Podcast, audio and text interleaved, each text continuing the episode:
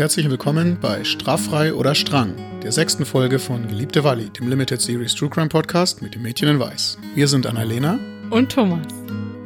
Also, falls ihr uns noch nicht kennt, wir haben aus einem Fall aus meiner eigenen Familie, der sich vor über 120 Jahren ereignet hat, einen Podcast gemacht und ihr hört jetzt Folge für Folge immer mehr Details zu diesem Mordfall. Also, wenn ihr jetzt das eingeschaltet habt, dann geht gerne zurück zur Folge 1 oder spoilert euch total und bleibt einfach dran.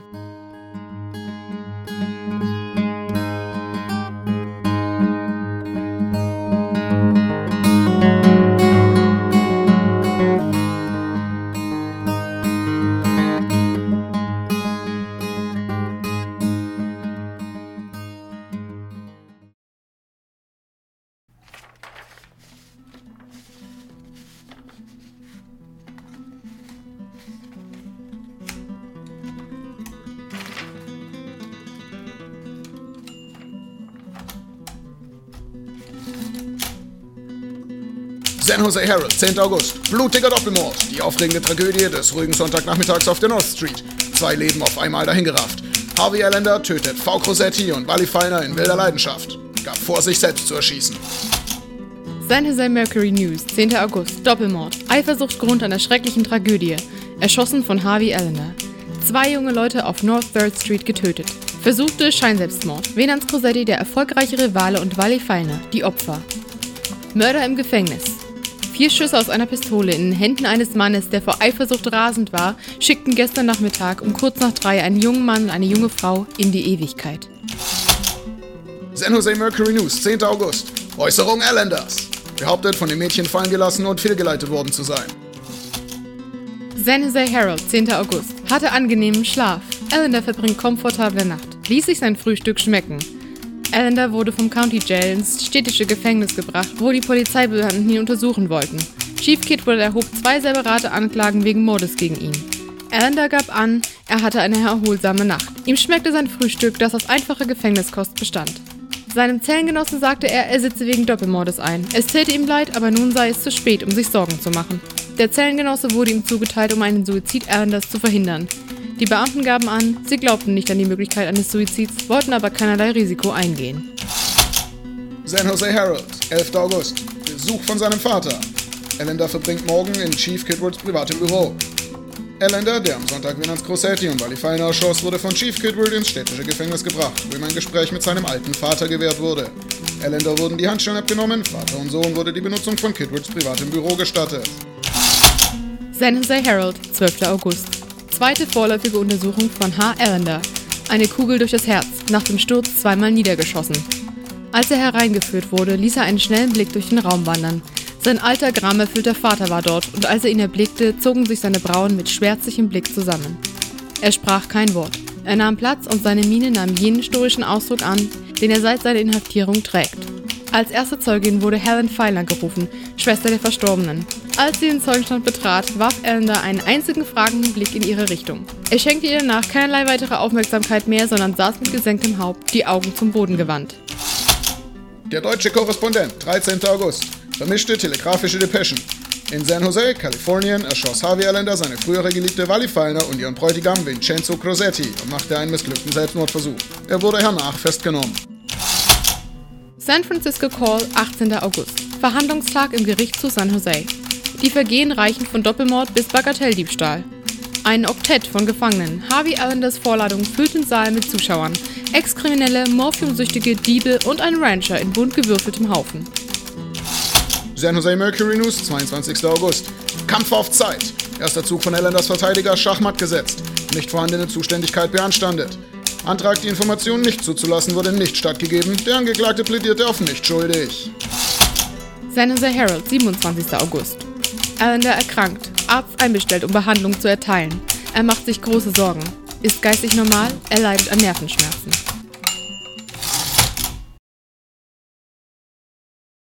Ja, das waren gerade tatsächlich Stimmen aus der Presse von damals. Wir haben es natürlich ein bisschen dramatisch vorgetragen, dass ihr einen guten Eindruck bekommt, wie sich das damals angefühlt haben muss, das zu lesen. Ja, aber wir haben es genauso dramatisch vorgelesen, wie die es damals geschrieben haben, glaube ich. ja, stimmt schon.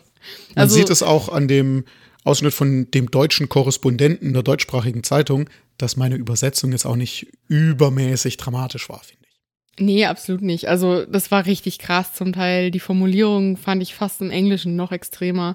Also das war schon heftig, wie darüber geschrieben wurde. Ich finde es aber schön zu wissen, dass dem Doppelmörder sein Frühstück geschmeckt hat. Oh, ernsthaft, ne? Also, na gut. Das ist nur der Anfang von der Berichterstattung über Allender. Da gibt es später auch noch mal mehr dazu. Sagt uns doch gerne mal, wie ihr das so fandet.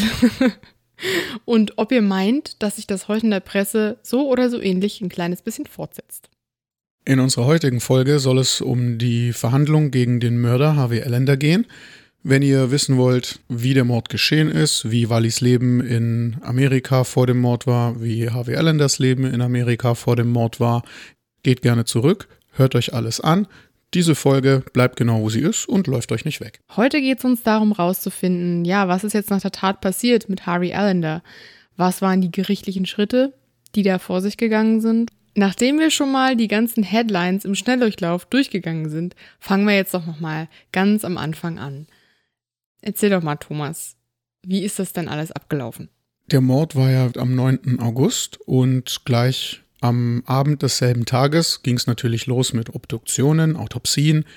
Direkt einen Tag später, am 10. August, war die allererste Untersuchung, um erstmal festzustellen, ob man überhaupt ähm, Gerichtsverfahren braucht und Anklage erheben muss.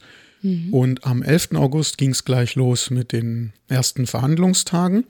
Und wir werden euch in dieser Folge alles zwischen dem 9. August und dann dem 26. September erzählen, als die Gerichtsverhandlungen dann zunächst erstmal aufhörten. Damit ihr so ein kleines bisschen besser folgen könnt, wollen wir euch auch jetzt schon mal drei, vier wichtige Leute nennen, die die restliche Folge über immer mal wieder erwähnt werden und vorkommen, damit ihr da nicht so schnell den Überblick verliert. Wir haben uns da ganz locker von Shakespeare und Co. inspirieren lassen mit den Dramatis Personae. Die erste Person, die zum Beispiel sehr wichtig ist, ist John Grossetti, der Bruder von Venans. Der hieß ursprünglich mal Giovanni, hat sich aber dann im Laufe der Zeit umbenannt, um ein bisschen amerikanischer zu klingen. Dann gibt es noch den Vater von John und Venans Grossetti, den nennen wir mal Crosetti Senior, weil wir leider aktuell noch nicht wissen, wie er mit Vornamen hieß. Auch Wally hatte ja eine Schwester, Helene, die auch in den Zeitungsartikeln dann eingeenglischt Helen genannt wird. Mhm. Auch die wird vorkommen. Fred Schiele kennt ihr bereits. Auch der wird vorkommen. Und ansonsten haben wir vor allem auf der Seite des Gerichts noch ein paar Leute. Zum Beispiel die beiden Richter Justice Gas mit Doppel S, ganz wichtig. Großartiger Name. Und Judge Dwyer. Mhm. Ich spreche nicht das R falsch aus, da ist kein R drin. Er heißt wirklich Dwyer mit einem D mhm. und einem W vorne dran. Wir haben auch schon vom Police Chief gehört, Chief Kidward. Wen gab's noch? H.V. Morehouse, das war der Anwalt von Allender, also quasi der Verteidiger. Dann haben wir noch den Coroner Sackard. Das ist ein Rechtsmediziner bzw. Leichenbeschauer. Und die Ärzte Banks, Harris, Halbutzel oder Hablutzel, ist ein bisschen unsicher, weil der unterschiedlich geschrieben wird, und den Arzt Truman, sowie den Bezirksstaatsanwalt Harrington, der eben Venans und Wally vertreten hat. Beziehungsweise ist da natürlich immer die Rede von das Volk, hm. so we the people, also das Volk gegen Elender. Ja, also Harrington hat im Endeffekt die Position der Angehörigen von Wally und Venans eingenommen wir können ja noch mal ganz am Anfang anfangen. Vor circa 4,5 Milliarden Jahren kühlte sich die Gaswolke des Universums langsam ab und die ersten Sonnen entstanden. Es ist einfach so extrem toig, was du gerade gesagt hast. Okay, nein, wir sind ernst. Es ist ein ernstes Thema, okay? Ja, wir beruhigen uns jetzt und fangen noch mal an.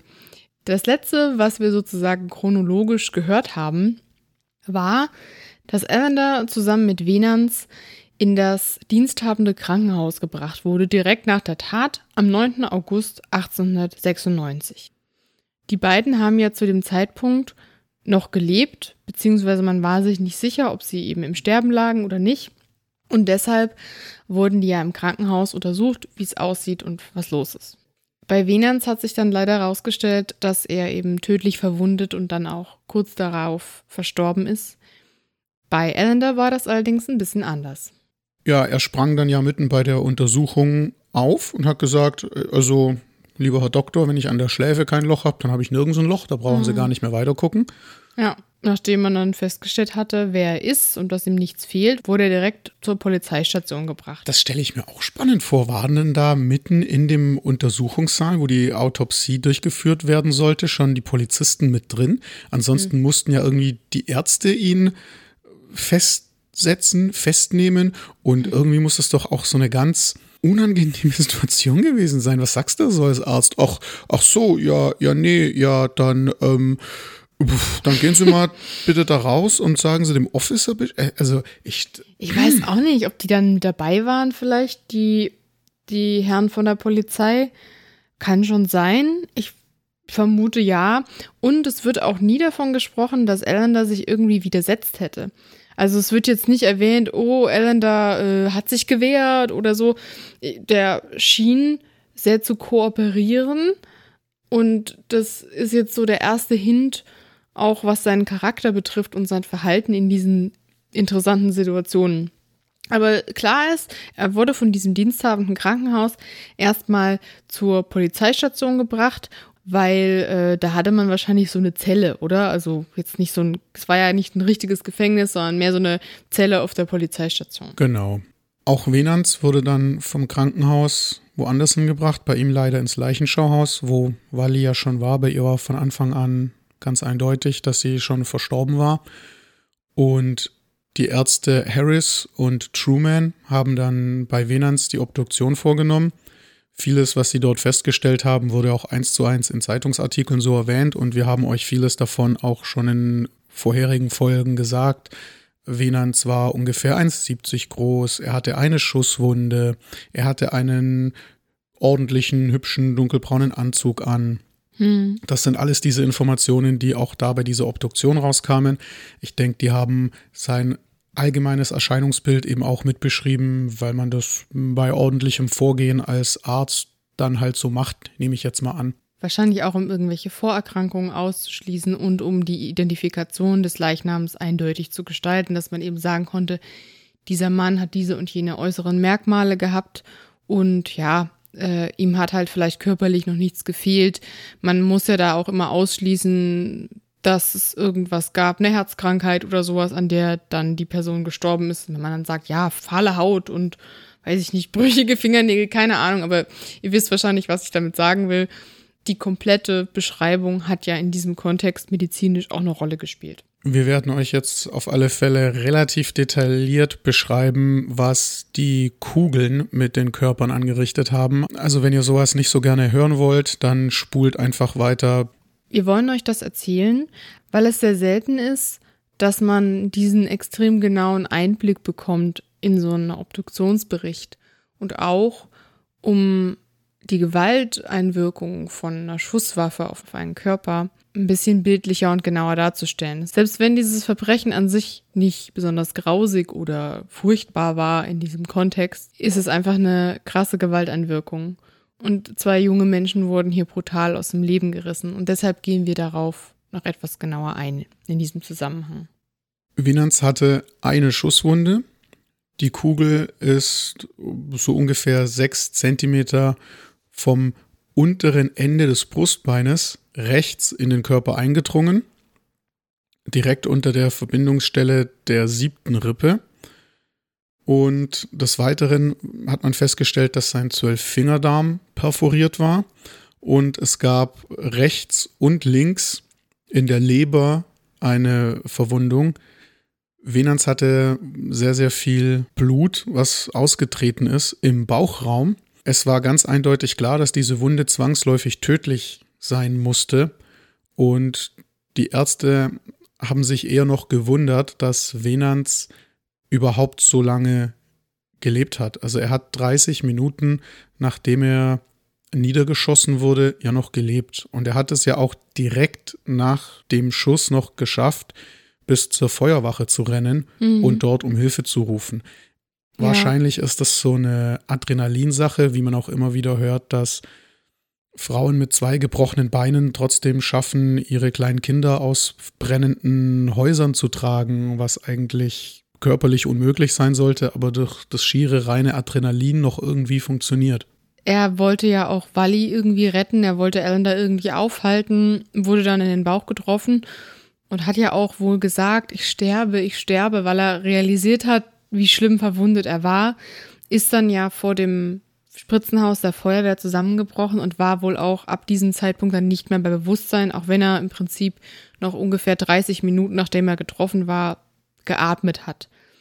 Wir hoffen also einfach, dass er dann auch nicht mehr leiden musste und keine schlimmen Schmerzen ertragen musste, nachdem er einfach bewusstlos geworden ist und dass er das auch nicht mitbekommen hat, dass Ellen dann neben ihm lag in dem Patrouillewagen der Polizei. Wallys Autopsie wurde von Dr. Banks durchgeführt und später haben Dr. Halbutzel oder Hablutzel und Dr. Truman im Endeffekt da nochmal einen zweiten Blick drauf geworfen und haben ihm dann auch zugestimmt in seinen Aussagen. Wally wurde ja insgesamt von drei Kugeln getroffen. Die erste Kugel drang in ihre linke Seite ein und traf dabei den linken Arm am Ellenbogen. Also ist die Kugel quasi erst durch den Ellbogen durch und dann seitlich in ihren Brustkorb. Ja, also sozusagen wurde der Ellenbogen mitgenommen, bevor die Kugel in den Körper eingedrungen ist. Im Körper hat dann die Kugel die neunte Rippe gebrochen, acht Zentimeter vom Knorpel entfernt und hat sich dann im Knorpel zwischen der sechsten und siebten Rippe festgesetzt. Es wurde dann aber gesagt, dass diese erste Wunde noch nicht zwangsläufig tödlich gewesen sein muss, weil ja dabei keine wichtigen Organe oder Arterien durchtrennt wurden. Die zweite Kugel drang so etwa 10 Zentimeter auf der linken Seite der Brust, also von der Mittellinie des Brustkorbs entfernt links 10 Zentimeter ein, hat eine der Herzkammern, die linke Herzkammer zerfetzt, hat die linke Lunge gestreift, den unteren Lungenlappen zerrissen und ist dann rechts in der neunten Rippe beziehungsweise in der Haut zwischen den Rippen, in dem Rippenbogen stecken geblieben. Wally trug wie damals üblich ein Korsett und diese Kugel wurde von den Korsettstangen abgelenkt. Deswegen ist sie links im Brustkorb eingedrungen, wurde dann aber abgelenkt und ist auf die rechte Seite des Brustkorbes und hat auf dem Weg dorthin eben das Herz und die Lunge verletzt. Dieser zweite Schuss war dann quasi sofort auf der Stelle tödlich. Oh Gott, also, oh, es ist so. Wenn ich das höre, muss ich immer so ein bisschen schlucken, weil das einfach mich so mitnimmt und es tut mir so leid und ich frage mich halt einfach, weil am Anfang hieß es nämlich in vielen Artikeln, jede Wunde für sich genommen wäre tödlich gewesen. Aber der erste Schuss war es ja dann scheinbar noch gar nicht. Naja, nicht zwangsläufig. Wenn das heißt, der war noch nicht zwangsläufig sofort tödlich, dann heißt das ja nicht, dass sie das Man abgeschüttet sie hätte. hätte. Könnten. Ja, man, das ist ja dann vielleicht auch eine Frage der Zeit, ne? Und es gab ja auch noch eine dritte Wunde. Die dritte Kugel ist dann fünf Zentimeter unter dem Kinn eingetreten und an der Kante des linken Kiefers wieder ausgetreten.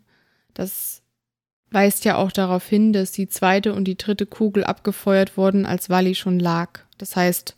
Die dritte äh, zumindest sehr, sehr sicher, ja. Ja, weil es wurde ja gesagt, dass sie dann gefallen ist, nachdem sie das erste Mal getroffen wurde und dass Elander sich dann halt über sie gestellt hat und noch zweimal auf sie eingeschossen hat. Es hieß ja auch, dass er sich da runtergebeugt hätte zu ihr und ja. dann so anderthalb Fuß von ihr entfernt war, also circa 45 Zentimeter. Und das passt ja auch zu den Pulververbrennungen, die sie im Gesicht hatte. Ja, das wurde dann halt erwähnt, weil man sie dann ja auch schön angezogen hat und fertig gemacht hat für das Begräbnis und da hatte sie eben noch diese Schmauchspuren, diese Pulververbrennungen auf den Wangen. Ich finde auch bemerkenswert, dass ja diese Kugel an ihrem Kiefer ausgetreten ist, diese dritte Kugel, und sie so auf dem Boden lag und diese Frauen, die dabei standen, dann trotzdem zu ihr hin sind und noch ihr ähm, Tücher auf die Wunden gedrückt haben oder ihr einen Sonnenschirm vors Gesicht gehalten haben, um es ihr irgendwie noch wohler oder leichter zu machen. Das finde ich eine ganz schön krasse Leistung von, von diesen umstehenden Frauen. Absolut das Mädchen muss unglaublich schlimm verwundet gewesen sein und sie muss sehr, sehr geblutet haben. Und die Frauen waren sich nicht zu fein, zu versuchen, die Blutung zu stoppen, irgendwas zu tun, um, ja, sie zu retten vielleicht. Keine Ahnung, man ist ja in so einer Situation einfach im Notfallmodus und versucht alles zu tun, um irgendwie die Situation im Rahmen zu halten. Was auch immer, man ist ja auch völlig, ne, man, man, man reagiert einfach, man macht irgendwas, was man gerade für richtig hält. Und ich finde, das spricht von großer Stärke, von Zusammenhalt. Vor allem auch, weil, weißt du, es waren halt Frauen, die zu ihr hingegangen sind als allererstes. Ja. Und ach, ja, oh Mensch, das macht mich so traurig. Es ist halt auch so, diese Vorstellung, weißt du, er geht, er stellt sich über sie und beugt sich runter und auf, weißt du, auf diese Entfernung, du musst dir das vorstellen, wie nah du jemanden kommen musst mit so einer Waffe und weißt du, der hat sie im Arm gehalten und hat mit ihr getanzt und dann geht er einfach auf solche Entfernung und schießt ihr da in, in den Kopf. Es ist so heftig. Weißt du, wie ich meine? Also du hast so eine Intimität zu so einem Menschen und ähm, wie, was muss mit dir passieren, dass du in der gleichen Entfernung, wie du vorher jemanden im Arm gehalten hast, auf dem Tanzboden, jemanden eine Waffe vors Gesicht hältst und einfach abdrückst? Andere Erkenntnisse der Autopsie oder der Obduktion waren dann unter anderem eben auch bei ihr, welche Kleidung sie angehabt hat, wie groß sie war. Auch ihre Figur zum Beispiel, da haben wir ja schon ja. mehrmals drüber gesprochen und dass sie auch ihren Verlobungsring mit dem Diamanten trug. Genau, also dieses well-developed Figure, worüber wir schon ganz viel gemutmaßt haben, taucht eben auch hier in diesem Autopsiebericht auf. Und diese Sachen sind genauso, wie wir sie jetzt euch mitgeteilt haben, in der Zeitung erschienen wo man sich halt auch fragt, was hat die Leserschaft von dieser Zeitung mit diesen Informationen zu schaffen? Aber naja, die Menschen waren halt sehr interessiert. Während die Autopsien noch liefen, waren dann natürlich die Männer von Chief Kidward dabei, den Tatort und die Spuren zu sichern. Also die hatten da jetzt noch nicht irgendwie Plastetüten, wo sie Sachen eingetütet haben, um die Fingerabdrücke zu sichern. Aber es wurde eben geschaut, wer die Zeugen sind, die Namen von denen wurden aufgenommen und, und, und, und, und. Mhm. Und dann müssen wir noch eine Sache im Hinterkopf behalten, finde ich. Wir haben jetzt bei den Autopsien die ganze Zeit von Walli und Venans geredet. Ja. Die Ärzte, die diese Autopsien durchgeführt haben, die wussten ja noch nicht, dass das Venans Grossetti war und dass das Waldburger Feilner war. Man musste deren Identitäten ja auch erstmal noch feststellen, beziehungsweise nachdem man sie dann hatte, auch sichern. Mhm. Das wurde gemacht, eigentlich wie man das heute auch noch so aus dem Fernsehen, aus Filmen kennt.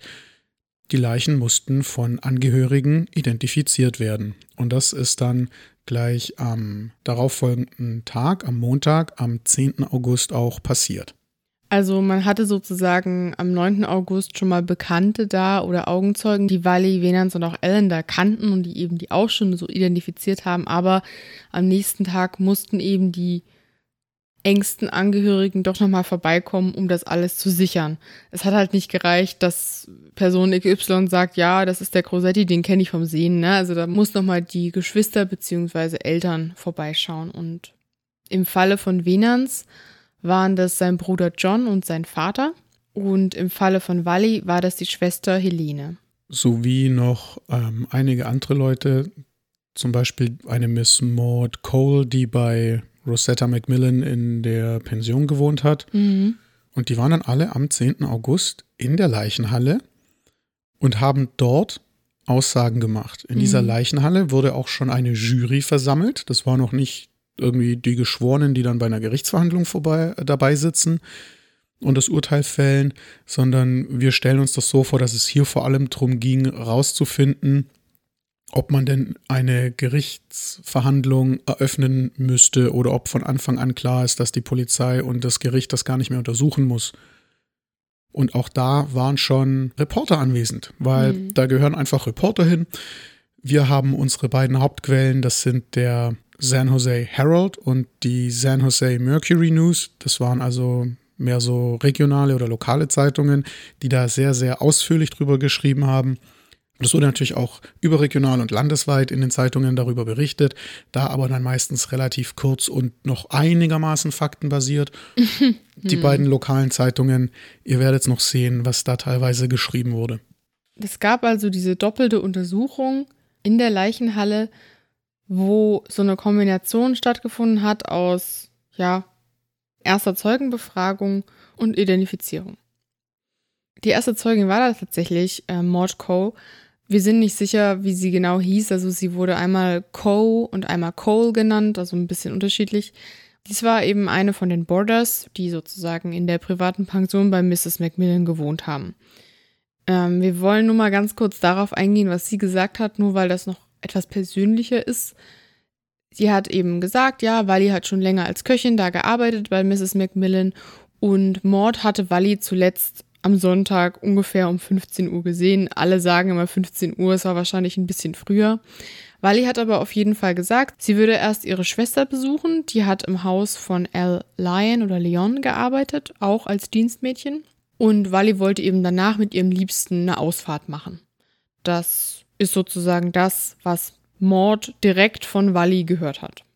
John Crossetti hat in dem Tag auch gleich ausgesagt und er saß am Morgen des Tages noch mit Venans da und hat gefrühstückt. Wally und Venans hatten geplant, eine Ausfahrt zu machen mit dem Wagen von den Crosettis. Aber dann hat John gesagt, ach du, wir haben heute schon geplant, also meine Frau Federica und ich haben heute schon geplant, nach Allen Rock zu fahren. Das ist so ein Naherholungsgebiet gewesen. Ähm, und deswegen ist quasi der Wagen schon besetzt und Venans hat dann wohl gesagt, ja, okay, dann machen wir das halt ein anderes Wochenende und dann gehen heute die Wally und ich einfach mal eine Runde spazieren. Und so ist es eben dann dazu gekommen, dass sie zu Fuß unterwegs waren. Aber was natürlich für unsere heutigen Ohren der absolut der Hammer ist, ist ja wirklich, dass diese Aussagen getätigt wurden noch im Leichenschauhaus. Ja, das ist unglaublich und unvorstellbar. Also John Crossetti und sein Vater sind da hingekommen, mussten den Bruder bzw. den Sohn identifizieren, der da tot vor ihnen aufgebahrt lag und mussten sofort danach Aussagen machen. Oh Gott. Und die Presse stand noch mit dabei und hat dann noch am selben Tag in der Abendzeitung darüber berichtet. In der Presse wurde dann das so formuliert, dass eine Zeit lang angenommen wurde, die beiden Herren Crosetti wären gar nicht imstande auszusagen, weil sie so schlimm geweint haben, dass also sie, sie konnten sich im Endeffekt gar nicht beruhigen und man ging davon aus, dass sie gar nicht in der Lage wären, eine Aussage zu machen. Ähm, John ist dann in den Zeugenstand getreten, also der Bruder, und seine Stimme war vor lauter Weinen am Anfang kaum verständlich. Und ja, ich weiß nicht, sag du mal, was du so dazu denkst. Was fällt dir dazu so ein? Echte Kerle heulen nicht. Mhm. Das ist zumindest immer so das Klischee. Das, damit hat man heute zu kämpfen. Und ich kann mir vorstellen, damit hatte man 1890 wahrscheinlich genauso zu kämpfen. Garantiert. Und vor allem sagen, wir heute in unserer Rücksicht von dieser Zeit immer so, naja, damals, da waren die Kerle noch echte Kerle. Ja, waren sie, aber auch echte Kerle haben geweint, wenn der Bruder oder der Sohn gestorben sind. Das ist doch völlig klar. Und dass die Presse das überhaupt so ausschlachtet und dass diese, dass diese Familien überhaupt in diese Situation gebracht werden, wo sie mhm. die Leiche identifizieren und sofort danach vor Coroner's Court oder vor wem auch immer ihre, ihre Aussagen treffen müssen, ihre offiziellen Aussagen, mit denen dann entschieden wird, ob jetzt ein Verfahren eröffnet wird oder nicht. Das ist, also an dem System müssen die noch arbeiten, ganz im ja. Ernst. Also auf der einen Seite denkt man ja, ist ja schön, dass sie das schnell über die Bühne bringen wollten, so dass da schnell was passiert und man sieht, okay, da wird keine Zeit verloren. Auf der anderen Seite ist es halt einfach aus Sicht der Angehörigen eigentlich unzumutbar, weil wenn du erfährst, dass dein nächster Angehöriger oder deine nächste Angehörige gerade brutal niedergeschossen wurde auf der Straße, bist du ja erstmal traumatisiert. Du bist eher körperlich und psychisch gar nicht in der Lage, dich normal zu verhalten und man kann gar nicht davon ausgehen, dass du zurechnungsfähig bist in diesem Moment. Und dass er noch sagen, man hat gedacht, ja, die Cosettis können gar nicht aussagen, so wie die hier rumflennen. Ähm, ja, also ich meine, dass dann John überhaupt so eine klare Aussage hinbekommen hat, finde ich sehr bewundernswert. Ja. Und auch Helene. John war wohl ziemlich geistesgegenwärtig und hat zu diesem Inquest, so hieß diese Aussage im Leichenschauhaus, auch gleich noch drei Briefe mitgebracht, die er auch als Beweisstücke aufgeben wollte. Ein Brief mit einem kleinen draufgekritzelten Sarg und einem kleinen draufgekritzelten Totenkopf. Ihr erinnert euch hoffentlich, ne? wir hatten davon schon was erzählt, in dem La Mafia Wally bedroht. Dann noch einen weiteren Brief an Mrs. Macmillan, in dem sie aufgefordert wird, doch ihre Schwedenangestellte zu feuern. Und dann einen dritten Brief, dieser von Wally an Venans, wo sie ihm sagt, hier, ich habe diese beiden Briefe bekommen, bring die doch mal bitte zu Chief Kidward, kümmere dich doch mal drum, dass da was passiert. Also John wollte hier schon dafür sorgen, dass alles seinen rechten Gang geht, dass dem Ellender und seinen Drohungen da eben auch nachgegangen wird.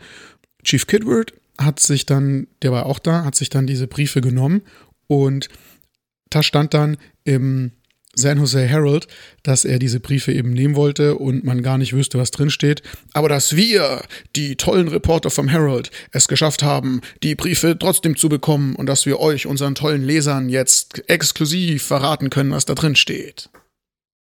Ich habe mir dann auch so gedacht, ja, was haben die gemacht, die Reporter? Haben die jetzt die Beweise einfach weggenommen oder was haben die das dann wieder zurückgegeben? Wie kann man sich das vorstellen? Haben die das dem einfach literally aus der Hand weggerissen? Ich habe keine Ahnung. Ja, ich frage mich ja vor allem, warum wollte Chief Kidward die überhaupt wegnehmen? Das habe ich mich überhaupt nicht gefragt, aber jetzt im Moment, wo ich das so erzähle, kommt mir dieser Gedanke. Hm. Wollte er verheimlichen, dass er vielleicht nicht so viel Untersuchungen angestellt hat, wie er hätte müssen, oder dass er Ellender als Bedrohung nicht so ernst genommen hat, wie er eigentlich müsste. Das könnte man ihm hm. unterstellen, wenn man ein bisschen gemein wäre. Das könnte man Venans auch unterstellen. Der hat immer wieder gesagt, ja, mein Gott, der wird schon nichts machen, der ist ein viel zu großer Feigling. Äh, könnte ja. man auch sagen, selber schuld, wenn er das nicht ernst genommen hat. Ja, aber Venans ist kein Polizist. Also ja. Venans kann für sich entscheiden, ach, Hunde, die bellen, beißen nicht, der Feigling macht nichts. Hm. Aber Chief Kidward ist halt der Polizeichef. Erstmal, man, man, liest da ja mehrere Sachen raus. Einmal, dass Venans wohl diese Briefe dem Kidward gezeigt hat, aber ihm vermutlich die nicht dagelassen hat. Und dann, äh, dass auch John darüber Bescheid wusste, dass es diese Briefe gab und dass er wusste, wo er die findet. Das heißt, der musste darüber auch informiert worden sein von seinem Bruder Venans. Also wussten da schon Leute drüber Bescheid über diesen Konflikt und das war jetzt nicht was, was irgendwie nur die betroffenen Personen wussten. Weil sonst hätte er die Briefe ja nicht gefunden und hätte sie nicht mit zu dem Inquest bringen können. Diese Briefe sind irgendwie mysteriös. Hm. Also wie damit umgegangen wurde und warum die jetzt John hatte und warum Kidward die irgendwie vor der Presse verheimlichen wollte. Vielleicht wusste er auch einfach, wie die Journalie so drauf ist und wie mhm. sensationsgeil die sind und wollte irgendwie nicht, dass die Angehörigen dann da auch noch Probleme kriegen mit irgendwie sensationalistischer Berichterstattung. Ich hätte diese Briefe übrigens gern mal gesehen, äh, auch mit diesen Zeichnungen und so. Später wird nämlich auch noch mal was Interessantes zu dem Hintergrund der Briefe erzählt von Fred Schiele. In dessen Anwesenheit hat nämlich Allender mal erwähnt, er würde gerade üben, seine Handschrift zu verstellen, um diesen Brief zu schreiben, um Wally Angst zu machen. Da war wohl sogar der Fred Schiele selber dabei, als Allender gerade geübt hat, seine Handschrift zu verstellen. Spannend, oder? Ich bin gerade dabei, mir so ein bisschen eine Zukunft als Hotelmanager aufzubauen. Und was machst du so? Och, ich bin gerade dabei, meine Handschrift ein bisschen zu verstellen, damit ich meiner ehemaligen Verlobten Drohbriefe schreiben kann, die nicht so aussehen sollen, als wären sie von mir. Du hast ja auch gesagt, dass es da zu diesem Brief eigentlich noch so eine unflätige Zeichnung gab, ne? Die unflätige Zeichnung scheint dann aber der John Crusader nicht mitgebracht zu haben, weil von der wird hier ja nicht gesprochen. Ja, vielleicht hat die Presse die auch einfach nicht erwähnt. Oder vielleicht das hat die, hätte die Presse doch hundertprozentig erwähnt. Oder die Presse hat die nicht gesehen. Ja, oder er hat sie nicht mitgebracht, weil sie halt nicht inhaltlich war. Also da war, wenn das halt, bitte, bitte schreibt uns, was ihr glaubt, was diese unflätige Zeichnung gewesen sein kann, die da bei diesem La Mafia-Brief dabei war. Aber das war ja wahrscheinlich dann was, naja, was Derbes, aber eben nichts, was inhaltlich eine Drohung ausgesprochen hätte, sozusagen. Deswegen war es vielleicht auch einfach nicht relevant. Wahrscheinlich war es das nicht.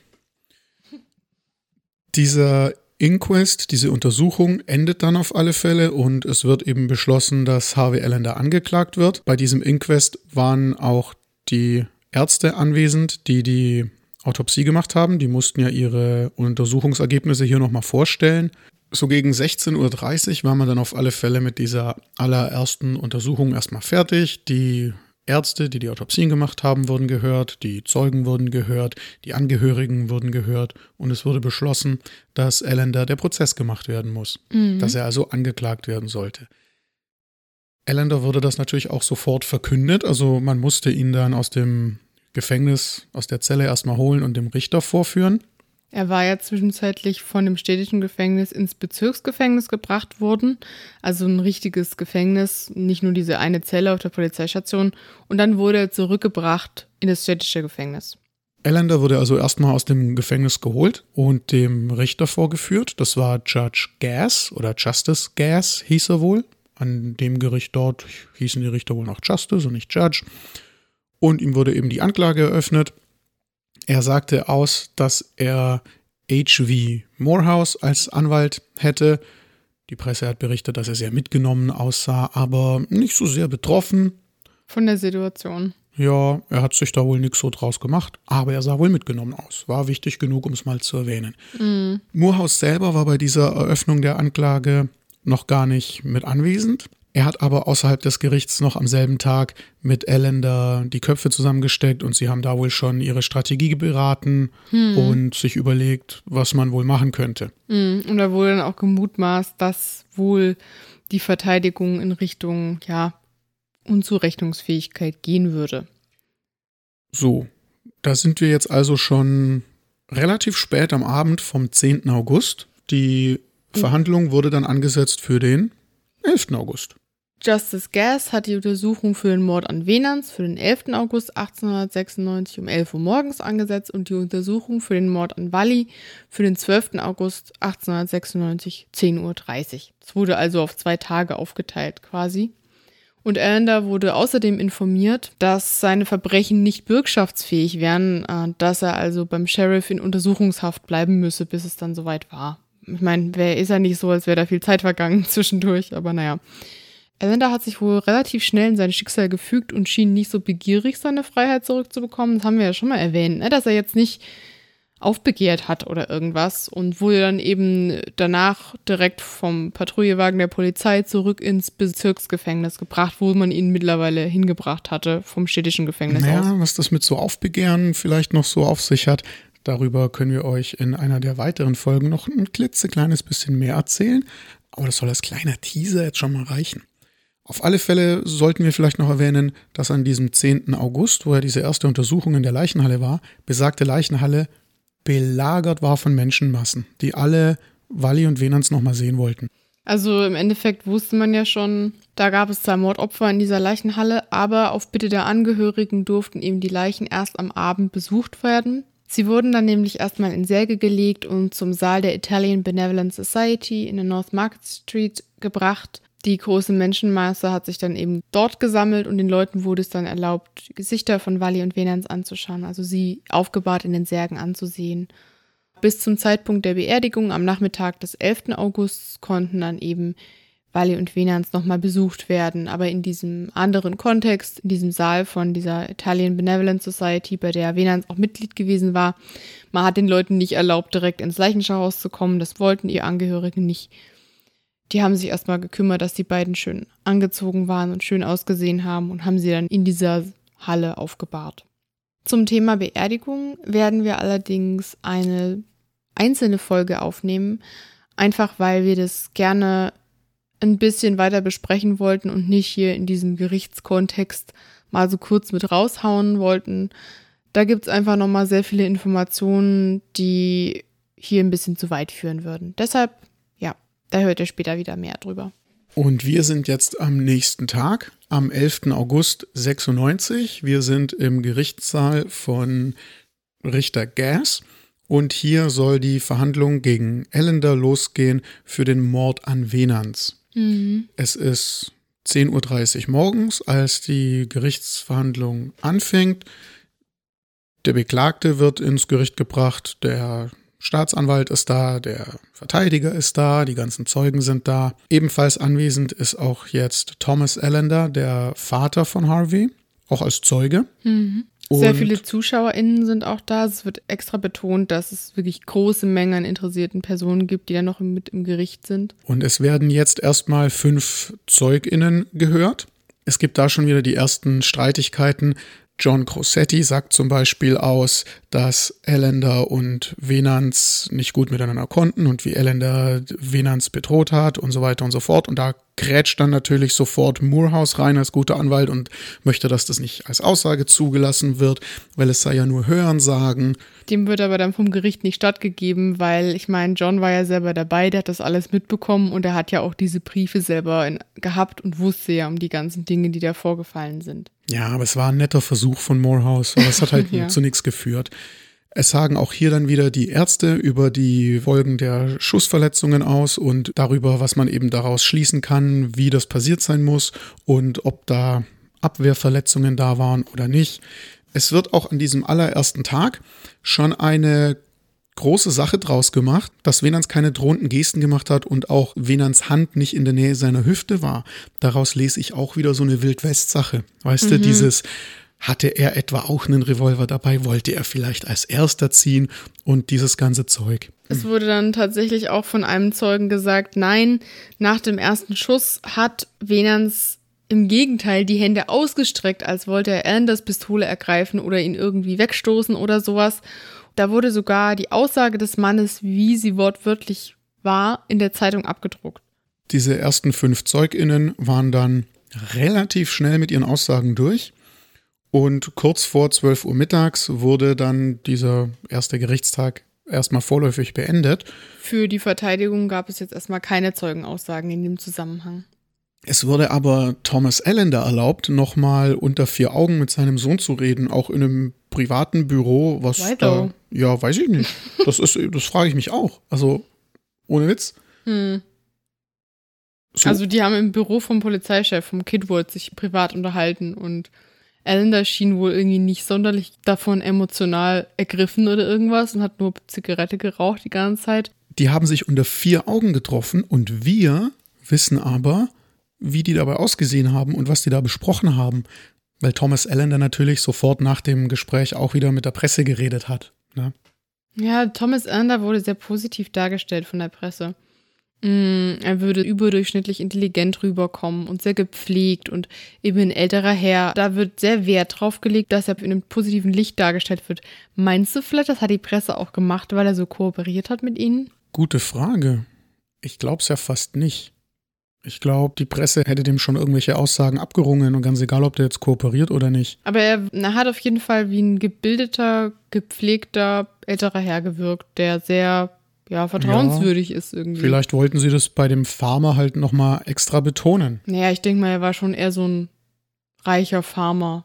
Ja. Mit Ansehen und so weiter und jetzt nicht so der der gebildete, reiche Farmer mit Ansehen hat auf alle Fälle gesagt, dass sein armer Harvey geisteskrank ist und dass er das bestimmt von der Seite der Mutter geerbt haben ja, müsse. Ja, klar, warum auch nicht, ne? Hm, von der eigenen Familie dann sicherlich nicht. und es fängt hier quasi schon an, dass so die Saat gesät wird für diese Verteidigung, dass er nicht zurechnungsfähig gewesen sei, weil er ja verrückt oder geisteskrank ja, gewesen sein muss. Das ist alles das, was eben Thomas Ander jetzt erstmal nur der Presse sagt. Das ist ja wichtig, ne? Wir hören das nicht in diesem gerichtlichen Kontext, sondern nur, weil er das der Presse erzählt. Er hat wohl gesagt, ja, Harvey hat schon seit seiner Kindheit so Anzeichen von erblichem Wahnsinn gezeigt. Ja, und das ist sicherlich dann von der Seite von Jeanette Atkin. Ganz, ja. ganz sicher. Hm. Auf alle Fälle. Dann passiert an diesem Tag noch ein kleines bisschen was Unvorhergesehenes. Bis jetzt ging es ja nur um den Mord an Venans in dieser Verhandlung. Chief Kidward hat sich nun mit dem Staatsanwalt Harrington abgesprochen und hat beim Township Court, also bei einem anderen übergeordneten Gericht, bei Richter Dwyer, noch eine Anklage gegen den Mord an Walli eingereicht. Es gab damals wohl ein bisschen Unsicherheiten, was die Zuständigkeit der Gerichte angeht. Und Richter Gass hat zwar gesagt, also ich habe da keine Angst davor, ich gehe auch bis vors oberste Gericht, bis vor den Supreme Court damit, um bestätigt zu kriegen, dass wir zuständig sind. Aber da es ja hier um so einen schlimmen Fall geht und die Angehörigen, die Hinterbliebenen ja auch schnell ihr Ergebnis sehen wollen, möchten wir das jetzt erstmal nicht riskieren und gehen dafür auf Nummer sicher. Es wurde also der Mord gegen Venans an dem einen Gericht verhandelt mhm. und der Mord an Walli vor dem anderen Gericht, um irgendwie sämtliche Eventualitäten abzusichern und darauf vorbereitet zu sein, dass eben nicht irgendwer ankommt und sagt, ihr wart dafür gar nicht zuständig. Das ist Euer- alles null und nichtig. Euer Urteil ist null und nichtig und der gute Mann ist jetzt wieder auf freiem Fuß. Weil man hatte ja an diesem 10. August vorher eigentlich gesagt, okay, am 11. gibt's eben das Verfahren rund um den Mord an Venans und bei dem gleichen Richter, auch bei Richter Gas, soll dann das Verfahren rund um Wally abgearbeitet werden. Aber nun war es eben so, nein, der Mord an Wally sollte vor dem Richter Dwyer, vor dem Township Court abgeurteilt werden. Ganz genau. Die Sache ist nur, dass man das Ellender jetzt ja wieder erzählen muss. Nach Ja. dem Gespräch mit seinem Vater ist er zurück ins County Jail gekommen, um den Rest des Tages wieder in seiner Zelle zu sein. Man hat ihn jetzt also wieder aus dem County Jail holen müssen und vor den neuen Richter schicken, damit ihm die neue Anklage verlesen wird. Man hat das gemacht, man hat die Kutsche ins County Jail geschickt, hat Ellen da reingesetzt, hat ihm Handschellen angelegt und hat ihn ans Gerichtsgebäude gefahren. Als sie die Santa Clara Street runtergefahren sind, haben sie plötzlich bemerkt, dass da relativ viel los war. Oh nein. Denn nein. es war gerade die Beerdigung von Venans und Wally im Gange. Nein. Beim Anblick der Band, die da gespielt hat, und der beiden Leichenwagen, hat Allender wohl größere Gefühlsregungen gezeigt als jemals zuvor seit seiner Verhaftung Oh Gott. Und wurde bleich und hat den Kopf hängen lassen und so. War verdammt. Oh, ich hoffe, die Angehörigen haben das nicht so mitbekommen. Aber ich meine, der, der Wagen von der Polizei war ja schon ziemlich eindeutig als solcher gekennzeichnet. Das haben wir ja schon mal gesehen, auch auf Fotos. Ja, dann ist dann auf alle Fälle eine andere Straße entlang gefahren. Na klar, die Prozession bei der Beerdigung hat diese Santa Clara Street auch komplett blockiert. Man ist dann die Market Street runtergefahren, weil die ganzen Kutschen, mit denen die Leuten den Leichenwagen nachkommen wollten, halt immer noch nicht vorbei waren. Das Problem ist aber, dass die Leute schon gesehen haben, dass das die Polizeikutsche ist. Deswegen sind ganz, ganz viele Leute der Kutsche hinterher und wollten mit ins Gericht. Also die haben dann Ach so, die haben dann gedacht, ah, es geht wieder was ab. Da können wir als, als Zuschauer dann dabei sein, oder wie? Ja, oder die dachten, er wird jetzt schon verhandelt oder die wollten ihn sich vielleicht auch schnappen und ein bisschen Lynchjustiz üben. Weiß man nicht so genau. Die Polizei hatte auf alle Fälle Probleme, die Tür vom Gericht zuzumachen. Und ähm, Judge Dwyer hat sich dann hingestellt und gesagt, dass alle, die jetzt hier nichts zu suchen haben, aber hier bleiben, in Haft genommen werden wegen Missachtung des Gerichtes. Was? Und da ist Ellender dann wirklich mal kreidebleich geworden Was? und hat sich halt wieder vor einem Mob gefürchtet, weil Oh wenn da. Krass. weiß ja. ich nicht, wie viele Dutzend Leute plötzlich da stehen und alle da rein wollten. Ja, Also der Ellender hatte keinen guten Stand, ne? nee, Aber interessant, ne? Er zeigt die größte emotionale Regung. wenn es ihm selber an den Kragen gehen Mhm, könnte. Ja. Na gut, wobei auch bei dem Umzug interessant eigentlich. Aber na gut, da gehen wir später noch genauer drauf ein. Ja, es geht jetzt aber im Endeffekt ganz genauso weiter. Am 12. August, einen Tag später, soll es dann nämlich gleich mit der Verhandlung bei Judge Dwyer losgehen. Wir haben ja jetzt gehört, da ging es dann um den Mord an Wally und dass es jetzt vor diesem Judge Dwyer war, wurde eben kurz vorher noch beschlossen. Hat ja Thomas gerade erklärt. Ich versuche nur immer mal kurze Recaps reinzubringen, weil es echt ein bisschen kompliziert ist. Ja, es ist wirklich nicht so straightforward wie vielleicht andere Sachen, die wir schon erzählt haben. Waren. Aber alles in allem haben die das schon ganz schön Schlag auf Schlag hinter sich gebracht. Also die wollten da echt keine Zeit vergehen lassen, was ja an sich nicht das Schlechteste ist für alle Beteiligten. Ganz genau. Wenn es nach den Leuten gegangen wäre, dann war es wahrscheinlich sogar noch zu viel Zeit, denn auch am 12. August hat sich vor Judge Dwyers Gerichtssaal schon wieder eine riesige Menschenmenge gesammelt, oh, wo auch, das wird auch speziell so erwähnt, ein Betrunkener zum Beispiel mit drin war Was? und lauthals gebrüllt hat, hang him, hang him, mob him, mob him, Oh hang Gott. him. Was? Ernsthaft? Ja, ernsthaft. Das habe ich nie gelesen. Thomas hat nämlich hier nochmal tiefer rein recherchiert und äh, ich bin zum Teil ganz schön schockiert von dem, was ich hier so höre. Oh mein Gott. Diese Anhörung am 12. August hat deswegen auch gar nicht im Gerichtssaal von Judge Dwyer stattgefunden, sondern man hat kurzerhand Judge Dwyer gepackt und hat ihn ins County Jail gefahren. Was? Und die Anhörung war dann in einem Büroraum oder so im County Jail. Ach so? Warum? Na, weil, Ach, wegen dem Mob. weil die riesen Menschenmenge vor Judge, Dwyers Gerichtssaal stand. Die haben das spitz bekommen, weil die wahrscheinlich die Zeitung gelesen haben, wo das dann drin stand. Ja, So passiert's, wenn die Presse sich einmischt, Also- verfrüht.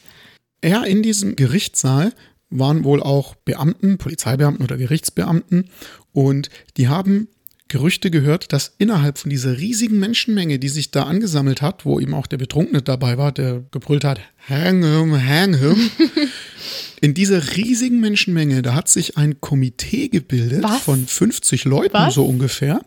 Und die haben sich natürlich zum Ziel gesetzt, ähm, Allender einfach mal zu schnappen bitte? und die Sache mit Hilfe eines Stricks in die eigene Hand zu nehmen. Nein, also Und das quasi war so dann ein Ausschlag- Lynchkomitee oder wie? Ganz genau. Das war dann eben Oh der Ausschlag dafür, dass man Judge Dwyer genommen hat und ins County Jail geschickt hat. So schreibt's zumindest die Mercury News. Was? Es gibt noch eine andere Darstellung. Chief Kidward hat der Presse gegenüber gesagt, die Anhörung sei nicht wegen Allenders Sicherheit im County Jail gewesen und er hält auch nichts von der Idee, dass es einen organisierten Lynchmob gab.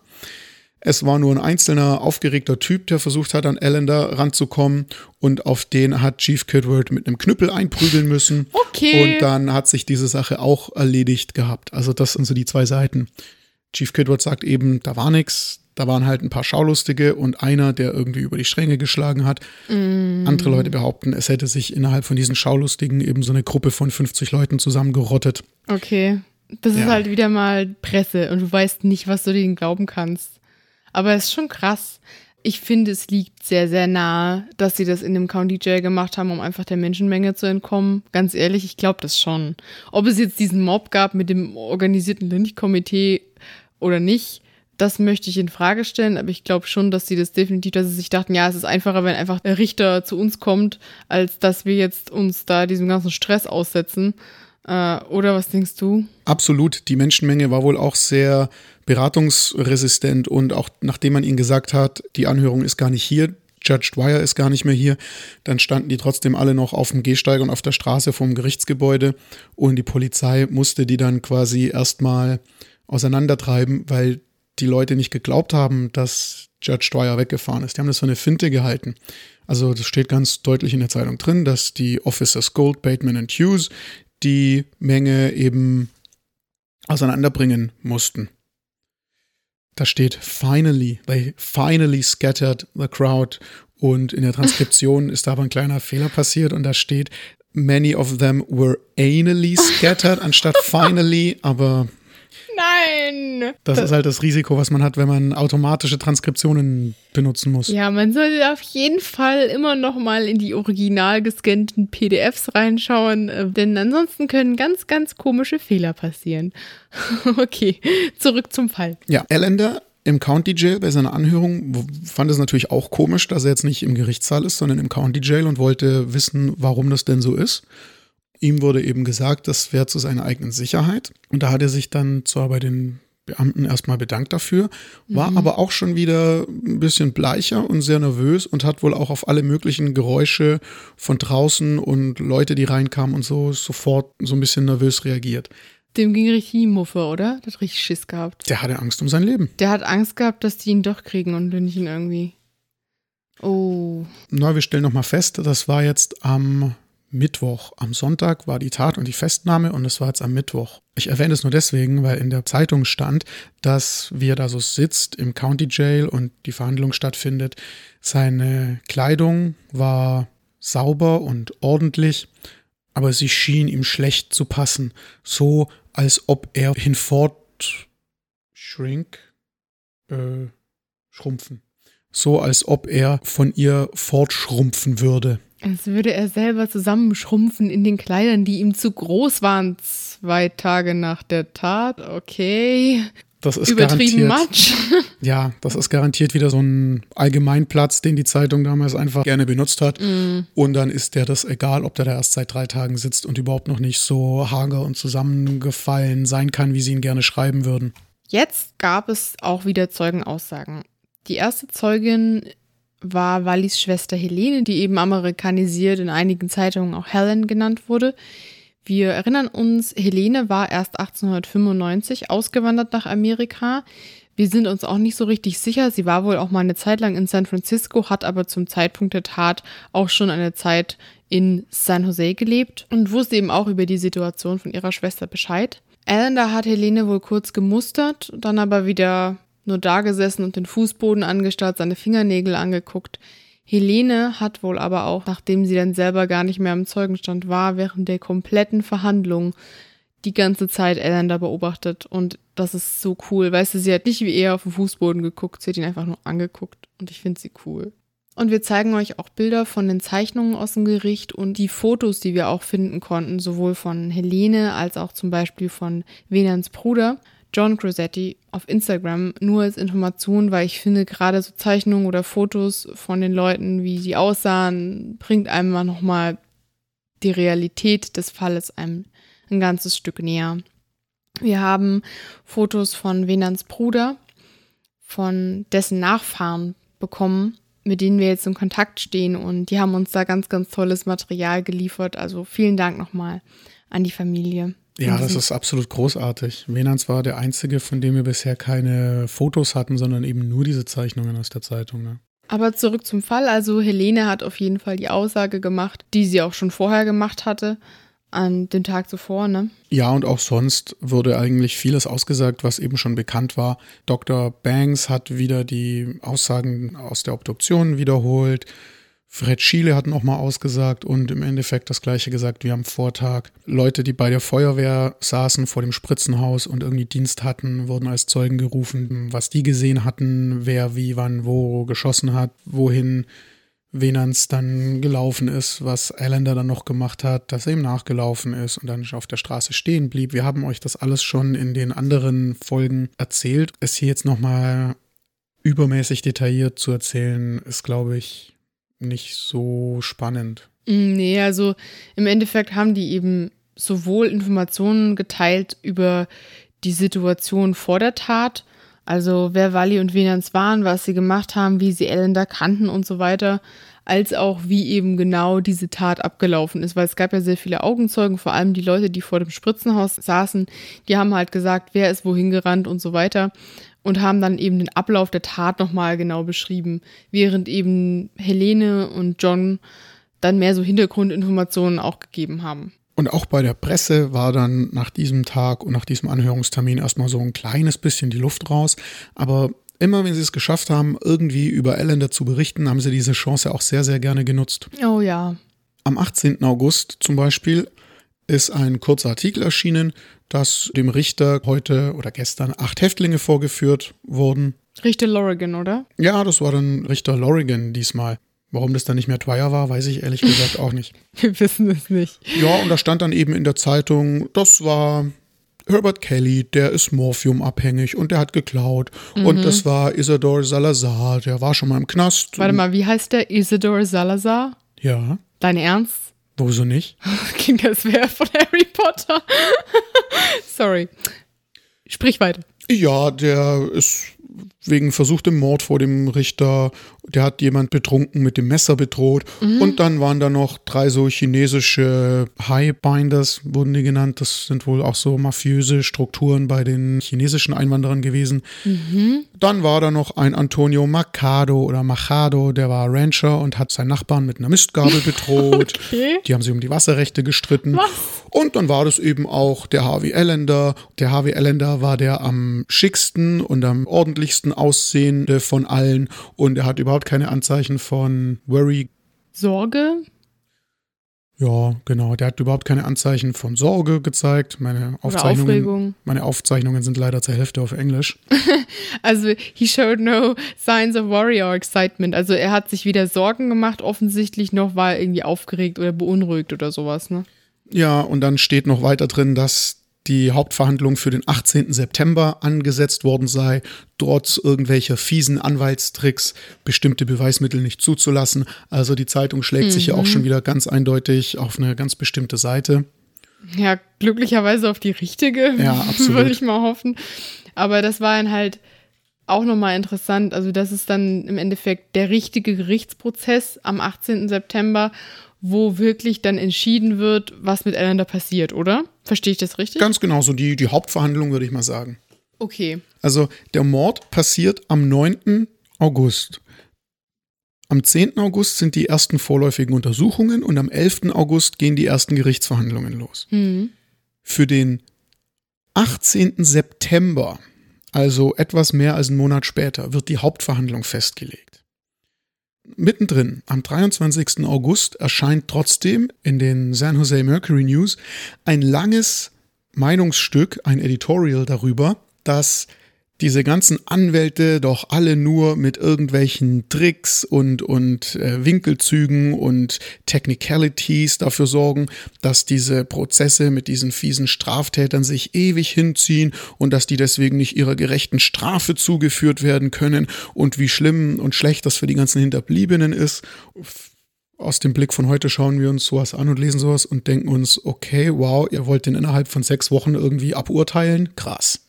Dafür, dass die Lynchjustiz ja irgendwie auch sehr negativ dargestellt wird und dass man ja auch versucht hat, dem zu entgehen, finde ich es irgendwie krass, dass die das immer noch so einschätzen, als würde sich hier besonders viel Zeit gelassen. Weißt du, auf der einen Seite sagen sie, die, die den sofort aufhängen wollen, sind verrückte Rowdies. Auf der anderen Seite ja, also sehr viel schneller kannst du es nicht machen, außer ihn von irgendeinem Mob umbringen zu lassen. Ich weiß nicht, was die wollen. Zwei Seelen wohnen ach in meiner Journalistenbrust. Hm. Man war doch sehr begeistert von allem, was Schlag auf Schlag und besonders effektheischend und spannend aufgebauscht werden konnte.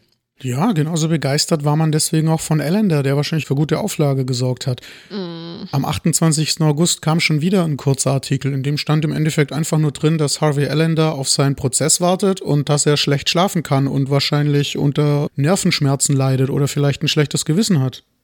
Okay. Vielleicht wurde er auch von einem Geist heimgesucht und konnte deswegen schlecht schlafen. Wir wissen es nicht. Und da stand halt einfach legit so ein Artikel drin. Ja, Alan, der schläft schlecht. Ja, was denkst du? Er hat zwei Leute umgebracht. Er sollte von einem Mob gelyncht werden. Sicher, er schläft wie ein Baby jede Nacht. Oh. Klasse. Es ist so ein bisschen wie, als würde jemand einen Artikel schreiben im Sommerloch, wo nichts Wichtiges kommt. Ach, können wir doch mal irgendwas über den Alan da schreiben? Ja, schreib mal, der schläft schlecht. Das wird schon passen, wa? Es war im August. Vielleicht war das sogar Sommerloch. Ich glaube, du bist da gar nicht mal so einer schlechten Sache auf der Spur. Ich habe auch mal für die Zeitung gearbeitet. Das darfst du nicht vergessen. Okay, wie ging es jetzt weiter? Na, anscheinend war die Hauptverhandlung, die für den 18. September festgelegt wurde, dann schon doch zwei, drei Tage früher. Und am 15. ging es dann los mit der nächsten Runde der Verhandlungen.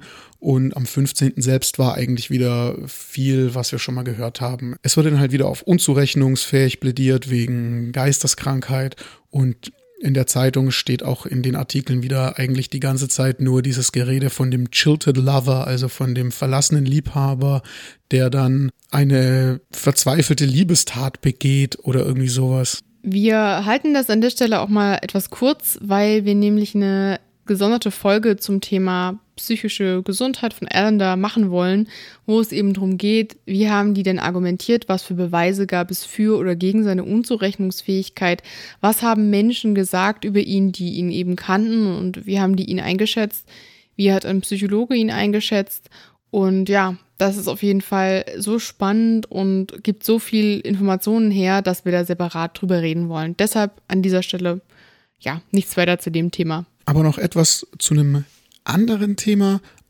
Am 16. und am 17. September waren noch weitere Verhandlungstage und ich bin über was gestolpert am 16. September. Da wurden nämlich auch wieder erstmal so über 20 Zeugen befragt. Die mhm. Mercury News hat die fast alle genannt. Der Herald hat sich wieder nur auf die wichtigeren beschränkt und hat halt gesagt, hier wurden wieder Fred Schiele gehört und Helene Fallner, Maggie Lawler, die Freundin von Wally und auch mhm. O.M. Tapper. Der Arbeitgeber von Ellender. Bei dem war Ellender lange Jahre angestellt, ja. Und dann stand da aber plötzlich, dass da auch Beweisstücke nochmal gezeigt wurden. Mhm. Und zwar The Waist of the Girl stand da. Was? Was? Also die, ja, Hüfte, sagt man, ne? Hüfte? Die Taille. Die Taille. Wie allerdings, die Taille von Wally. Ja, da stand The Waist of the Girl, also die Taille des Mädchens. Allerdings muss das ein Begriff gewesen sein für Kleidung, Ach weil so. dann stand, dass man auf dem hellen Stoff eben die Blutflecken sieht. Ach so, ähm, ja, vielleicht sowas wie The Shirtwaist. Das, ja, ich kenne diesen Begriff. Ja. Das war eben so eine Art von Bluse, die man damals einfach getragen hat. Ähm, das war einfach die Bezeichnung für diese Bluse und vielleicht haben sie das dann einfach abgekürzt mit Waist. Ja. Weil im ersten Moment denkt man so, what the actual? Ganz genau. Okay. Mir wurde das dann im nächsten Halbsatz klar, als diese Waste beschrieben wurde damit, dass man auf dem hellen Stoff eben die Blutflecken gut gesehen oh, hat. Als nächstes stand dann aber, wurde als Beweisstück gezeigt, das Herz und die Lungen. Was? Während der, Nein. Doch, Oh mein Gott. Was? während während der Arzt, der Chirurg, anhand dieser Beweisstücke eben erklärt hat, wie die Kugeln wohin, wie wir das am Anfang dieser Folge gemacht haben, aber halt mit den Heart und Lungs. Aber das war schon fünf Wochen her und jetzt frage ich mich, hatten die da Bilder? Ist das auch nur wieder so ein Satz, so eine Art von Redewendung? Hatten die da vielleicht nur die Beschreibung oder hatten die da wirklich das Herz und einen Lungenflügel oder zwei? Oh Gott, bitte nicht. Also entweder die haben das eingelegt und hatten das irgendwie in einem Glas, aber das bringt doch nichts.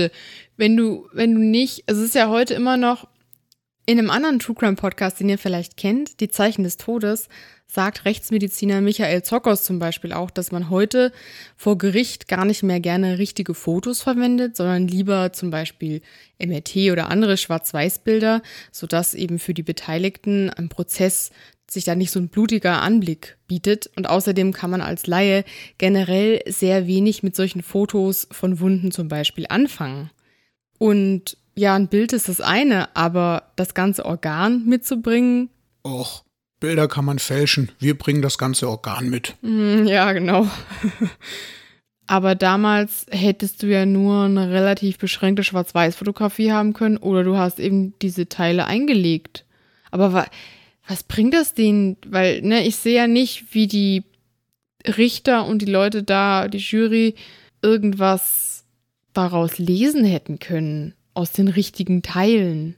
Und außerdem, hallo, wie schlimm muss das bitte sein für Helene und die ganzen Angehörigen, wenn sie da Wallis Lunge und Herz vor sich sehen? Oh mein Gott. Äh. Das kannst du doch den Leuten nicht zumuten. Deswegen fand ich die Stelle in dem Zeitungsartikel auch so bemerkenswert. Also bemerkenswert, wörtwörtlich. Falls ihr irgendwie Ahnung habt, wie das damals abgelaufen ist, bitte, bitte sagt uns, ob die da mit Bildern meinten, weil die haben nicht von Bildern gesprochen, sondern wirklich von Herz und Lungen. Ne? Also ohne, dass man da gesagt hat, auf einem Foto oder in einem Glas Formaldehyd oder sowas. Schon heftig, ne? Total. Vor allem auch, weil das ja lange. Eine Ja. Zeichnung von den Dingern hätte gereicht und dann hättest du sagen können, man konnte am Herz sehen, dass hier an der Herzkammer und dann zeigst du da irgendwie auf einen Punkt auf einer Zeichnung. Ja, wie gesagt, also ich habe eben bei Die Zeichen des Todes gehört, dass heute entweder mit Fotos gearbeitet wird oder eben mit Röntgenbildern, mit MRTs oder so. Auch um es eben für die Leute vor Gericht so wenig unangenehm wie möglich zu machen. Aber es ist einfach ein Fakt, dass du aus so einem Organ als Laie auf diesem Fachgebiet nicht sehr viel lesen kannst. Ja, natürlich nicht. Haben Sie noch irgendwelche anderen Beweise vorgebracht? Die Pistole zum Beispiel oder so? Davon stand im Artikel tatsächlich gar nichts. Hm. Also es ging nur um das Kleidungsstück von Wally. Es war auch wohl nur die Verhandlung von dem Mord an Wally. Ich habe in der ganzen Zeit nichts mehr von dem Mord an Venans irgendwie groß gelesen bei den Verhandlungen. Da ging es immer nur um die Verhandlung des Mordes an Wally. Vielleicht hat es dann schon gereicht, ihn anzuklagen für einen Mord. Na, das erfahren wir dann, Vielleicht- glaube ich, noch beim Strafmaß.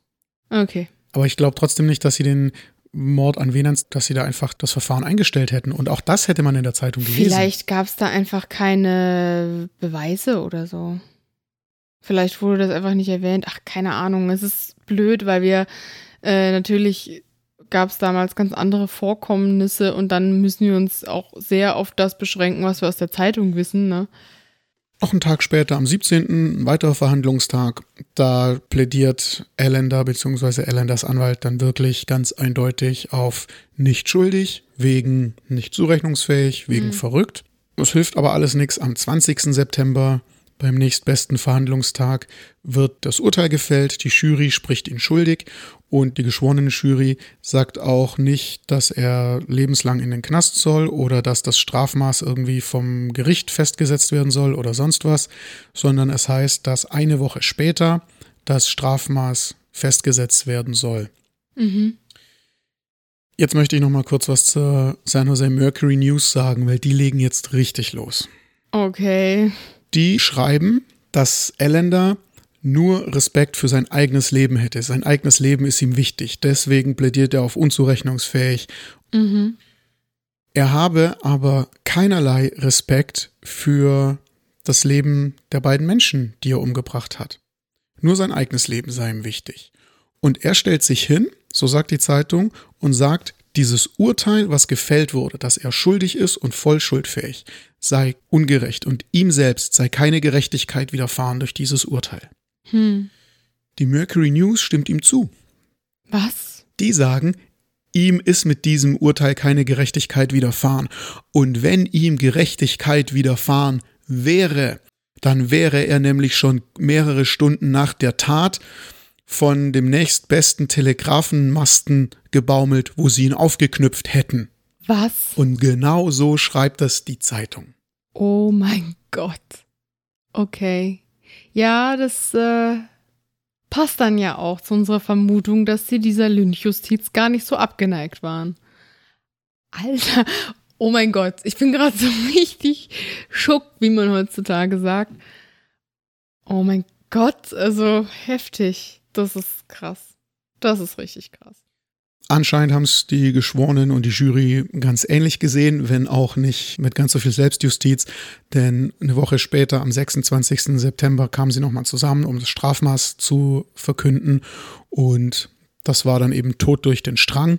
Mhm. Ellender sollte also hingerichtet werden, erhängt werden.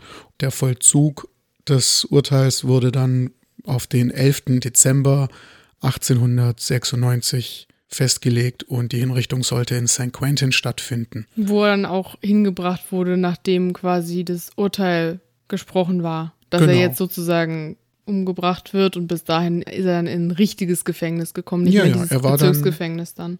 Ja, ja, er war dann in St. Quentin in der Todeszelle, quasi im Todestrakt. Aber nur noch mal kurz der zeitliche Ablauf. Er begeht am 9. August einen Mord Mhm. und soll dann schon am 11. Dezember dafür hängen. Und Mhm. trotzdem haben damals Zeitungen eben geschrieben, dass das alles viel zu lang dauert. Oh Gott. Ja, und klar, wenn die Zeitungen dafür sind, dass er einfach gelüncht werden soll, super. Klar, es ist ja auch so, wenn jemand vor einer unglaublich großen Menschenmenge einfach auf offener Straße zwei Leute erschießt, sicherlich, da ist man nicht so positiv dem gegenüber eingestellt. Aber das ganze Thema mit der Selbstjustiz habe ich jetzt auch in mehreren anderen True Crime Podcasts besprochen gehört, auch auf eine sehr interessante Art und Weise. Und ich finde es natürlich bezeichnend, da sieht man wirklich, ja, es ist eine andere Zeit, in der eine Zeitung, ohne ihren eigenen Ruf zu beschmutzen, sich ganz offensichtlich positiv zum Thema Selbstjustiz und Lynchen bekennen konnte. Du, wenn du Todesstrafe und USA hörst, woran denkst du da als erstes? Ja, elektrischen Stuhl. Dachte das auch? Also ich denke halt damals vielleicht noch nicht. Ich weiß nicht, wann der, wann der erfunden wurde. Das habe ich jetzt so im Kopf auch nicht. Da gibt es diese interessante Geschichte mit Thomas Edison und Nikola Tesla. Mhm. Der eine fand Gleichstrom ganz toll und der andere fand Wechselstrom ganz toll. Und Edison wollte dann allen Leuten beweisen, dass das, was Tesla vorgeschlagen hat, der Wechselstrom, dass der so gefährlich sei, weil damit Leute sterben. Und er hat dann öffentlich Elefanten mit Elektrizität hinrichten Ach, lassen. super, ganz, ganz toll. Und da wurde dann eben auch von anderen Leuten gesagt, na ja, wenn man damit so große Tiere so leicht hinrichten kann, dann könnte man das doch, dann ist es ja vielleicht bei Menschen auch irgendwie human und dann sollte man ja das vielleicht auch für Menschen benutzen und so ist der elektrische Stuhl entstanden. Ich hatte auch den elektrischen Stuhl so als erstes vor meinem geistigen Auge und habe mich deswegen mal ein kleines bisschen schlau gemacht.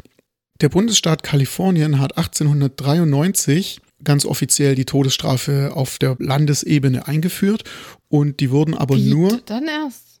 So kurz vor Anders. Ja, ja, es gab davor schon die Todesstrafe, aber da mussten es die einzelnen Countys irgendwie selber regeln. Ach so, okay. Und es wurde dann erst 1893 quasi landesweit einheitlich Ach festgelegt. so, verstehe.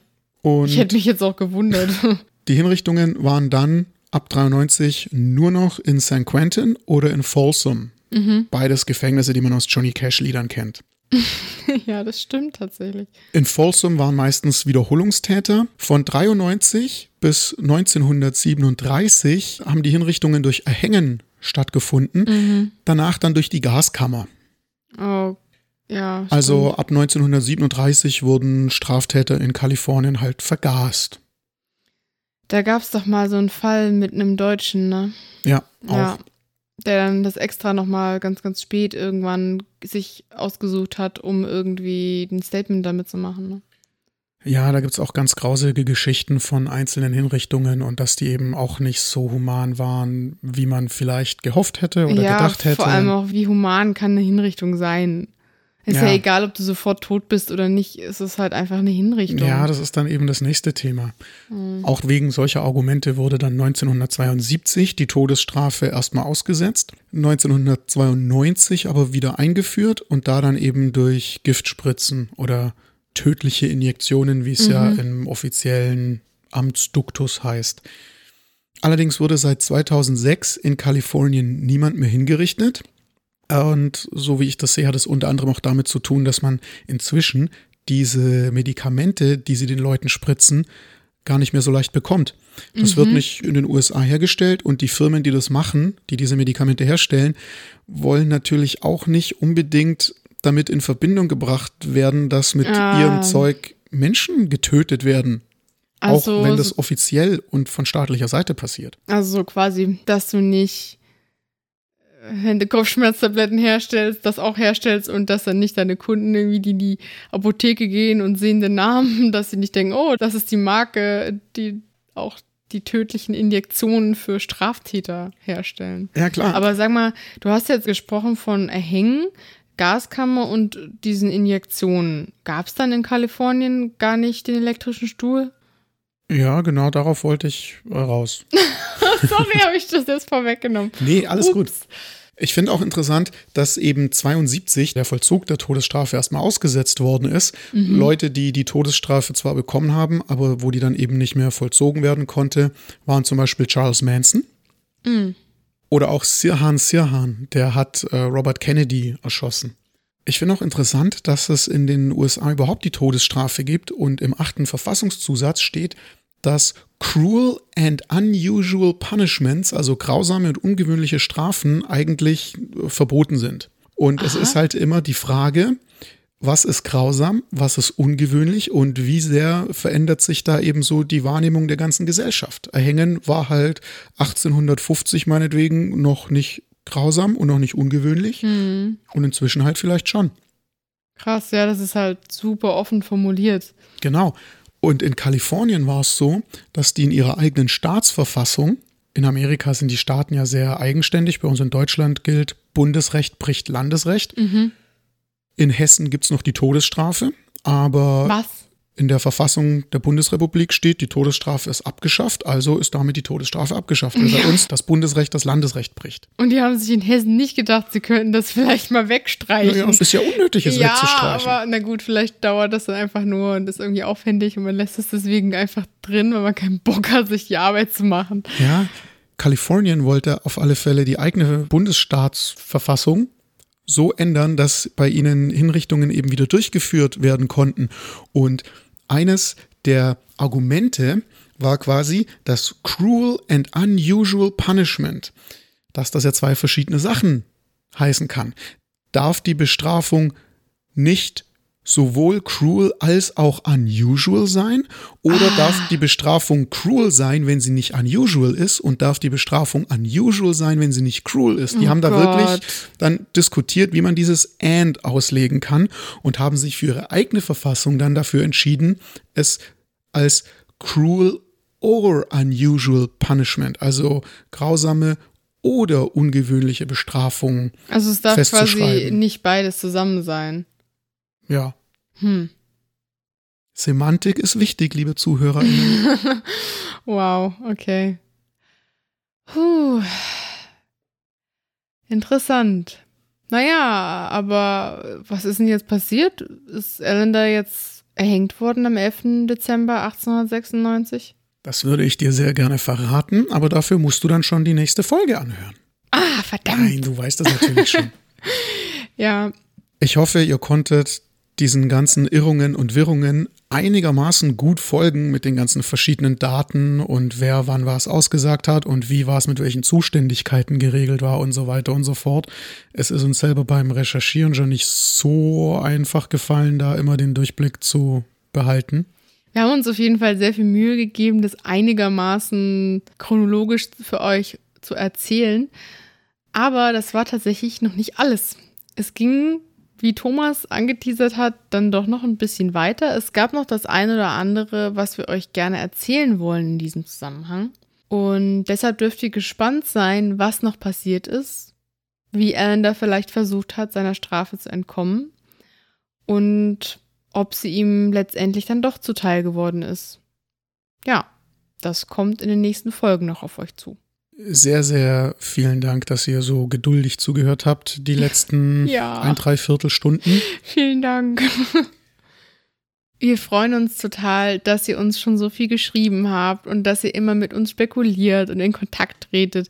Das ist für uns das aller, allerbeste. Wir haben ja hier diesen alten Fall, über den noch nie jemand vorher geredet hat, den irgendwie kein Mensch kennt und äh, der auch gar nicht so einfach zu recherchieren war, haben wir ja jetzt wieder gemerkt. Also Ihr gebt uns so viele coole neue Anstöße und Ideen, über die wir wiederum nachdenken und das ist ein ganz, ganz toller Austausch, den wir super gern weiterführen wollen. Also schreibt uns auf jeden Fall gerne über Instagram, geliebte Wally Podcast.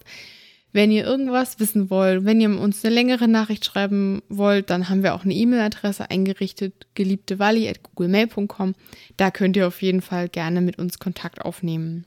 Nehmt sehr gerne Kontakt mit uns auf, wenn euch irgendwas einfällt, was wir vielleicht übersehen haben. Wir hatten jetzt schon ein, zwei Nachrichten von äh, ZuhörerInnen, die uns nochmal auf ein bisschen eine andere Bahn gelenkt haben und die uns dazu angeregt haben, doch da und hier nochmal nachzuschauen. Und so konnten wir dann zum Beispiel über Wallis Auswanderung in die USA nochmal ein bisschen was genauer rausfinden, was wir vorher schon vermutet hatten. Also wir sind auf jeden Fall sehr dankbar über den Austausch mit euch. Falls ihr Leute kennt, die vielleicht gern True Crime Podcasts hören, die sich auch für Geschichte interessieren oder so, empfehlt uns doch gerne weiter. Da freuen wir uns. Und wenn ihr könnt, dann schreibt uns eine nette Bewertung oder eine ganz kritische. Das ist natürlich auch okay bei Apple Podcasts. Wir wissen ja, ne, in der Podcast-Szene sind diese Bewertungen die Währung. Was ich ja niemals in meinem ganzen Leben gedacht hätte, ist, dass Leute uns so gerne anhören, dass die uns als kleines Dankeschön einen Kaffee oder zwei ausgeben wollen. Das könnt ihr auf co-fi.com tun. Fühlt euch nicht genötigt, das unbedingt tun zu müssen. Behaltet euer Geld selber. Aber ich finde es absolut krass, dass Leute uns wirklich schon Kaffees ausgeben wollten. Ja, und danke, dass ihr das gemacht habt. Und ich bin dann so, oh mein Gott, es gibt so gute Menschen. Also vielen, vielen Dank an unsere HörerInnen, die uns einen Kaffee ausgegeben haben. Wir freuen uns total und sind richtig hin und weg davon, dass ihr uns so gerne hört. Und ja, wir machen das für uns, wir machen das für euch und wir machen das für Wally und Venans. Diese Geschichte geht so viel weiter, als wir am Anfang vermutet hätten, oder? Absolut. Es bleibt jedenfalls sehr, sehr spannend. Es gibt noch sehr, sehr viel zu erzählen und wir freuen uns sehr, wenn ihr auch das nächste Mal wieder einschaltet. Und ja, habt jetzt erstmal einen schönen Tag, Abend, Nacht oder was auch immer es gerade bei euch ist. Und wir sagen Tschüss, bis zum nächsten Mal. Tschüss.